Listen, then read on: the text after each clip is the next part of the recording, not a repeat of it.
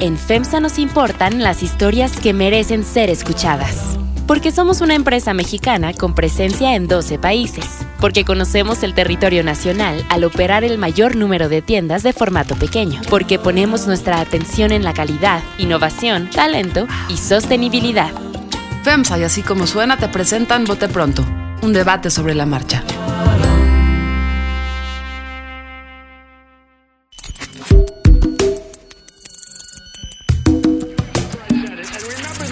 Carlos Puch. María Scherer Ibarra. Ignacio Marván Laborde. Jesús Silva Herzog Márquez. Este era uno de los grandes orgullos del gobierno de Peña Nieto, gobierno asociado con la corrupción. Es que no sirve para hacer política. En Bote Pronto, un debate sobre la marcha. Bienvenidos al Bote Pronto de este martes. Vamos a entrar muy rápido en materia. Aquí está Nacho Marván. Nacho, ¿cómo estás? Está Bien, Salvador todos. Camarena. ¿Cómo Hola. estás, Salvador? ¿Cómo les va? Y María Scherer. ¿Cómo estás, María? Ah, bien, gracias. María, ¿te sientes en bancarrota? ¿Está el país en bancarrota? Quiero empezar así. ¿Tú cómo, Yo cómo sí, andas tú? El, el país o yo. Bueno, empecemos por ti. Por ejemplo, ayer me decía Diego Fernández Ceballos.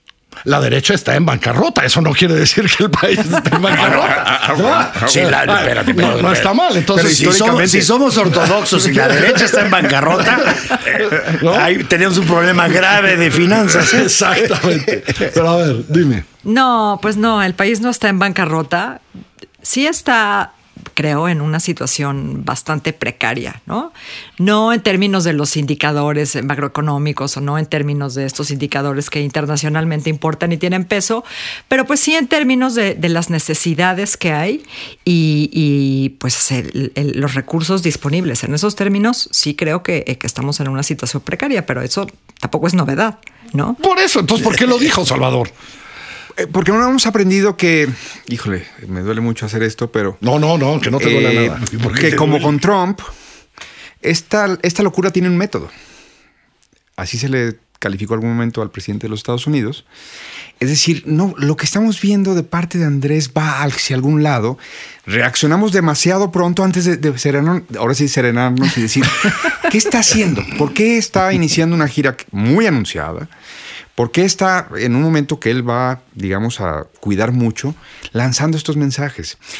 Está preparando un terreno, evidentemente. Deberíamos tener más pausa antes de sacar conclusiones inmediatas o antes de aventar todas las herramientas usuales del análisis y decir hacia dónde va, qué terreno quiere empezar a preparar con respecto a lo que viene en su sexenio. Y creo que él quiere romper antes que nada la metodología de la que hablaba María, la metodología ortodoxa bajo la cual se medía este país y que es muy congruente con él. Es decir, él siempre dijo los de la OCDE, los, de o los organismos internacionales. Bueno, pues yo qué creen, tengo otra medición, tengo otros Tengo números. otros números, sí.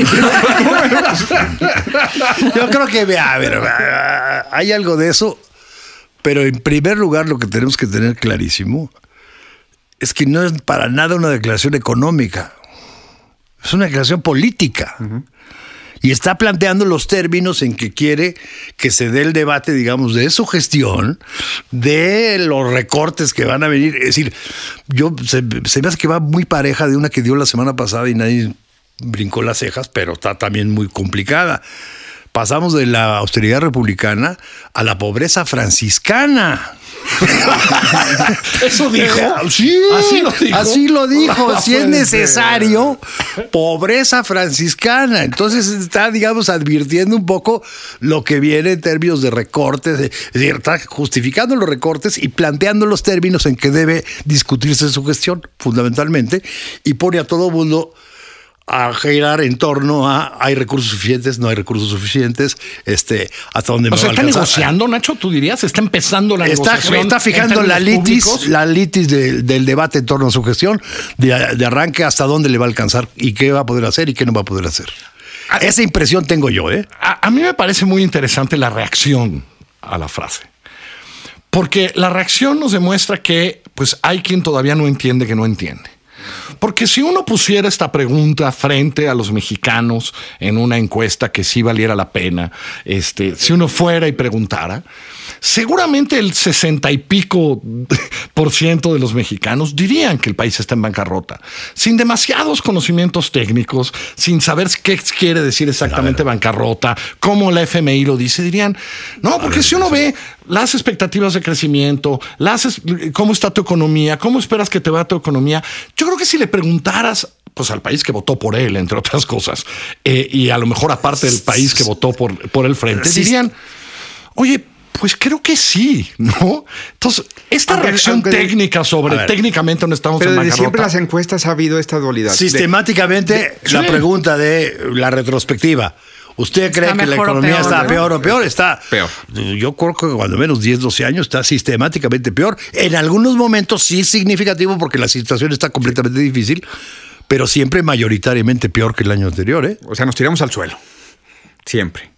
Bueno, pero si uno ve también, porque estas encuestas las he visto realmente, y eh, la respuesta iba muy bien antes de 2008, por ejemplo.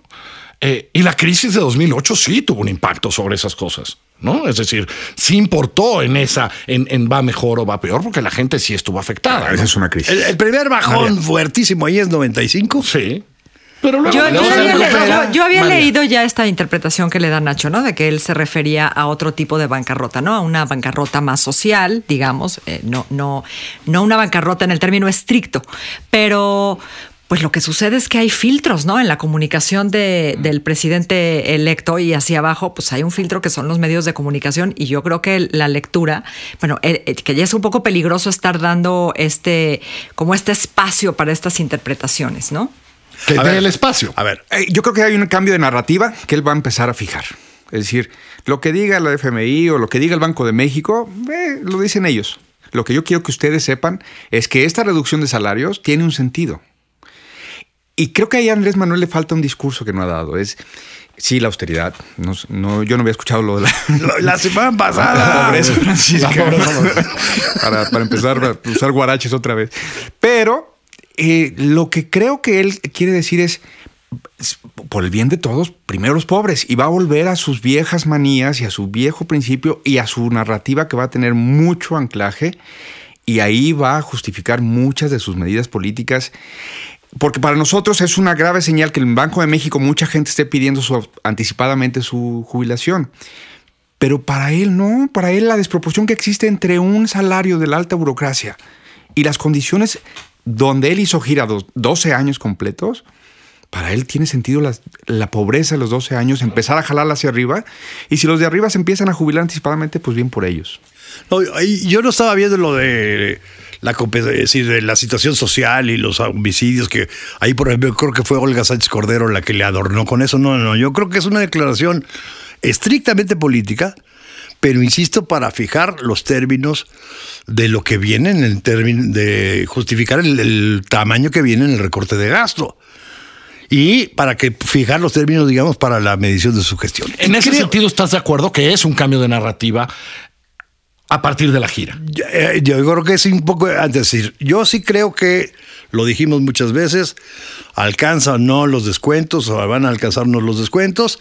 Finalmente, digamos, ya se está trabajando el presupuesto, ya hubo reuniones con Hacienda, salió la semana pasada el director del Banco de México y no hay hubo mayores declaraciones. Entonces, como que hay una aproximación a la realidad en donde él se da cuenta que la cosa está más complicada de lo que él creía. Esa impresión tengo. O sea, baja también expectativas. pues baja, va a decir, ve que, ve que va a hacer más, cuando menos ve que va- de decir, o sea, olvídate de hacer más. Cuando menos ve que está mucho más difícil y que tiene con- daños colaterales, hacer lo que va a hacer. Y en eso tendrán que estar incluidos los voceros, porque lo que no vemos es, es decir, pareciera que los voceros, María, todos se quedaron un poco confundidos también. Yo escuché a Gerardo Esquivel y sí te decía ya esto, A dependiendo. Gerardo sí. Ah, espérate, ¿no? espérate. Qué bueno que sacas a Gerardo Sí, Esquivel. cuando digo los voceros son otros. na- ¿no? nadie prendió las alarmas. ¿No? Pero en la entrevista del viernes o sábado de Gerardo Esquivel a la jornada, habla de la posibilidad de bajar la edad del retiro. Ah, no, ya lo Sí, he dicho. no, claro. Ya lo he claro. dicho. No, de, de Bueno, a subir. De subir la edad del retiro. Sí, que- A 68 eso, años. Eso, eso, eso es algo muy, muy, muy, De muy, muy 65 a fuerte. 68. Dijo que dentro de tres años y que a lo mejor, pero te indica algo que no se había dicho y que te dice, te Bueno, dice realmente qué tan precarias no- están las finanzas. No solo eso, hace un anuncio concreto, porque ahí es porque lo enreda un poco el reportero, porque dos días antes se hizo un anuncio concreto. El doblete de la pensión de adultos mayores solo va a ser Va a empezar con, por lo pronto. para aquellos de arriba de 68, con excepción de poblaciones indígenas, que empezará a partir de 65. Es decir, allá hay un demográfico al cual ya no le van a doblar su pensión con el programa. De aquí hasta que cumpla 68. y más. Cuando llegue a 68, te doblarán, te doblarán ese O sea dinero. que apúrale. ¿Algún costo político, María, de, de esta declaración de empezar a bajar expectativas? ¿Crees que tendrá algún costo político? Eh, pues en el corto plazo yo creo que no.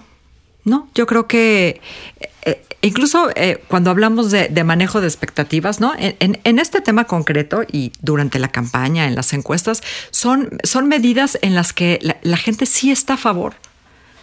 Los técnicos y no Lo- lo- los que saben hacer cuentas dicen otras cosas de todas las consecuencias que tienen todas las, eh, las medidas de austeridad. Pero yo creo que es algo popular, entonces no veo por dónde vaya a tener costo, por Y- lo y menos. va muy en el sentido de control de daños, creo yo. Sí. No, yo creo que donde se le salió un poco la narrativa del lugar fue con el chivo. El chivo expiatorio que sacó por ahí eh, en el circo y, y- y el chivo y Rosario Robles y todo Eso, este eso asunto. me parece inentendible. ¿Alguien me puede dar una explicación? Lo enredó el reportero. El reportero lo metió en un callejón y no supo salirse de ahí. Cuando se dio cuenta ya Pero estaba. sí fue que lo enredó el reportero. ¿Tú lo Pero, viste sí, completo? sí, hay que oír el audio y es muy claro cómo el reportero lo pone en esta dualidad de ¿es un chivo sí o no expiatorio? Ah, sí. La señora Rosario Robles, sí. Y ahí, Pero ¿por qué no controla después? O sea, ¿por qué lo deja así? Eh, ah, bueno, porque estaba bajándose de un meeting, pues estaba en, el- en esta situación de la En- masa En y el del- acto más raro que te puedas imaginar. No, es que al calor de esta gira van a pasar muchas No, cosas. no, ¿eh? pero esa no es la gira. Eso es No, a era- revivir el discurso de Pellicer. Exacto, en- era, era Estado de México con Alfredo con- del con Mazo. Alfredo- Ah, eso es cuando la no primera dama sí, lee, sí, lee aquello de Pellicer. Sí, sí, sí, sí, sí. Ahí fue donde dijo, ¿verdad? Lo de Rosario Robles. Ahí saliendo en el chacoteo. Exacto, en Chacaleo. el chacaleo lo agarran y lo atora al reportero. Yo creo que ese es el peligro de hablar mucho, ¿no? Ese es el peligro de todo el tiempo querer hablar. Es decir, ha sido su estilo siempre. Él impone la comunicación. Pues es que ni modo él que le ocupa las agendas. No, y no solo es, eh, es el peligro de hablar mucho, pero es el peligro de, de que hable, hable solo él. ¿No? Que entonces sí se le factura directamente. Por eso, por eso hay que tener también voceros también, ¿no? Y, Porque y no que, podía decirle corazoncito a un reportero varón. En fin, por lo que veo, ustedes no están en bancarrota, el país tampoco está en bancarrota. Ah, mañana se cumple un año, mañana. Es más, eh, aquí estábamos por lo menos Nacho, María y yo hace un año exactamente. Íbamos a empezar a hacer ese bote pronto ah, y nos tembló. Exacto, empezando. Empezando a hacer el bote pronto, nos tembló, nos salimos del estudio donde hacemos bote pronto cada, cada, cada martes, era 19. Y yo pongo esto sobre la mesa, no solo el trabajo que hicieron allá Salvador, el de Mexicanos contra la Corrupción, sino vemos, vemos en muchos lugares estos reportajes ahora de tal edificio, de tal edificio que no ha pasado nada, tal edificio que no ha pasado nada. Yo cuento esta, yo todas las noches paso por viaducto eh, muy cerca de Cuauhtémoc, en donde hace un año eh, hay dos edificios que deberían de haberse, de, de haberse derrumbado, que son un peligro. Se- hay, hay una calle tapada desde hace seis meses, Sí, se caía por poquito. eh, todavía no tiran dos edificios que están condenados. Eh, y lo que nos falta y el dinero perdido y, y, y Claudia Sheinbaum creo que con razón diciendo nuestra primera prioridad tiene que ser acabar esto. Un desastre. Algo pasó que no supimos, por lo menos en CDMX, por lo menos en Ciudad de México, entrarle a esto como se le entró otras veces, ¿no? Bueno, y además, eh, Carlos Sa- Salvador escribía al respecto ayer, sí es muy impresionante eh, nuestra indiferencia. No hay muchísima gente todavía sin casa, miles de damnificados en todos los estados que afectó este temblor sin casa, y nosotros, pues pasmados, ¿no? Como estamos pasmados viendo el, el camión que carga cadáveres, como estamos pasmados casi ante, ante cualquier cosa. Yo creo que eso es una, es, es una de las deudas que, que- que también tenemos nosotros. O sea que es nuestra, un La poco lo que tú escribías, Salvador. Yo creo que eh, se atravesaron las elecciones. O sea, la clase política se quiso salvar en su proceso y dijo, si, si agarramos el tema de sismo, responsabilidades, eh, quién es quién, todos nos vamos a hundir y creyéndose salvar, pues ahí están los resultados. Un año después, lo que pasó en Oaxaca y en Chiapas, la atención que no se ha dado allá con el sismo el 7 de septiembre y luego la fallidísima reconstrucción en la Ciudad de México. Este reportaje de la silla rota con el Huffington Post de que el, volumen de presupuesto que se fue a, empresas de amigos y familiares de los propios políticos para la reconstrucción me parece una bajeza eh, ya, ya sin, sin ningún tipo de asidero, digamos, de ninguna lógica que los políticos hayan medrado con la tragedia de esa manera. Eh, creo que hay muchas lecciones todavía. Eh, tengo algo de esperanza que la nueva administración, la de Claudia Sheinbaum, entienda que esta es una discusión de futuro, no de pasado. Que esta ciudad, como lo hemos sabido siempre, va a volver a temblar, va a volver a pasar, y que mientras más pronto nos pongamos las pilas y se tumben los que se tengan que tumbar, y se desalojen los que se tienen que desalojar, y se les dé prioridad en la reconstrucción a toda la gente que está desalojada, si eso no pasa, toquemos madera, porque entonces la providencia es nuestra única eh, esperanza, porque fuera de eso, todo se va a repetir. Pues yo, a mí lo que me llama la atención es que, es decir, no que lo hayan sacado de la elección, sino que no fue tema electoral ni siquiera en la Ciudad de México. O sea, más allá de los debates, y Claudia, el, el Repsamen, Repsamen, sí. más allá de eso no, no hubo nada. Y creo yo que hay un problema que fue, es decir, primero la magnitud de las consecuencias afortunadamente no fue la de 85 y eso esto estamos comparando un poco la reacción una cosa con la otra y fue un, un sismo muy disperso no solo en la Ciudad de México sino en el resto eh, del país y finalmente no se logró articular un movimiento este que se fuera sobres, digamos, para exigir con mucho mayor consistencia la reconstrucción. Y entonces nos perdimos en que si los asambleístas se tumbaron la lana, que si quitaron a este, al encargado de Al primer Mancera, encargado. al primer encargado, de- toda una grilla burocrática espantosa que digamos que no acabó ni siquiera de cuajar, insisto, como tema electoral en la elección. Bueno, no tenemos un censo en la Ciudad de México. No, pues no tenemos censo. Hoy no tenemos víctimas, un no te- censo de qué exactamente sucedió. Y en algo que no fue tan grande. Lo cual me Exacto. parece o sea, increíble la indolencia. En fin, yo creo que esa es una marca para, pues, para los políticos que El se fueron, pasmo, como decía ¿no? María. El absoluto pasmo. y Mancera, bien, gracias. Este senador. Sí, el senador, El senador, el senador quiere que todos los narcomenudistas se vayan a la calle. Por cierto, antes de irnos a este bote pronto, mañana vamos a sacar un trabajo, creo que muy importante en así como suena, porque estuvimos un año siguiendo una casa en Oaxaca. María, platica un poquito para que recomendemos el trabajo de mañana. Sí, e, es, es eso, la historia del seguimiento de, una persona que, se queda sin casa en, Oaxaca y pues todos los, los obstáculos, además del temblor mismo, ¿no? Y de la pérdida, todos los obstáculos que quiere, que tiene que, que ir saltando para recuperar un año después su casa. No, no voy a contar en qué no, no voy No, a decir no qué pasó. en qué termina. No es una historia feliz. No, pero creo que es un extraordinario trabajo porque seguimos básicamente a una persona y una casa eh, durante un año. Mañana alguna hora en Así Como Suena. Bote Pronto está en, pues usted lo sabe, en la tienda de podcast. Hay nueva tienda de podcast. Ahí estamos. Córrale. También estamos en Spotify. Gracias, gracias a los tres. Gracias. Chao. Nos escuchamos. Peña Nieto, gobierno asociado con la corrupción. Es que no sirve para hacer política. Vote pronto. Un debate sobre la marcha.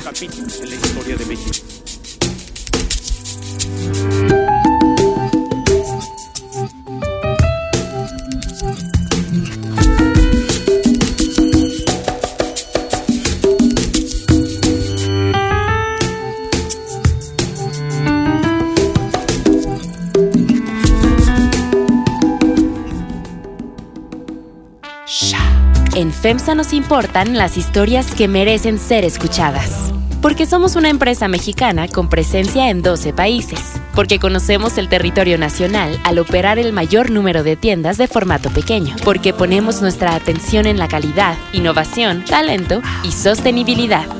FEMSA y así como suena te presentan Vote Pronto. Un debate sobre la marcha.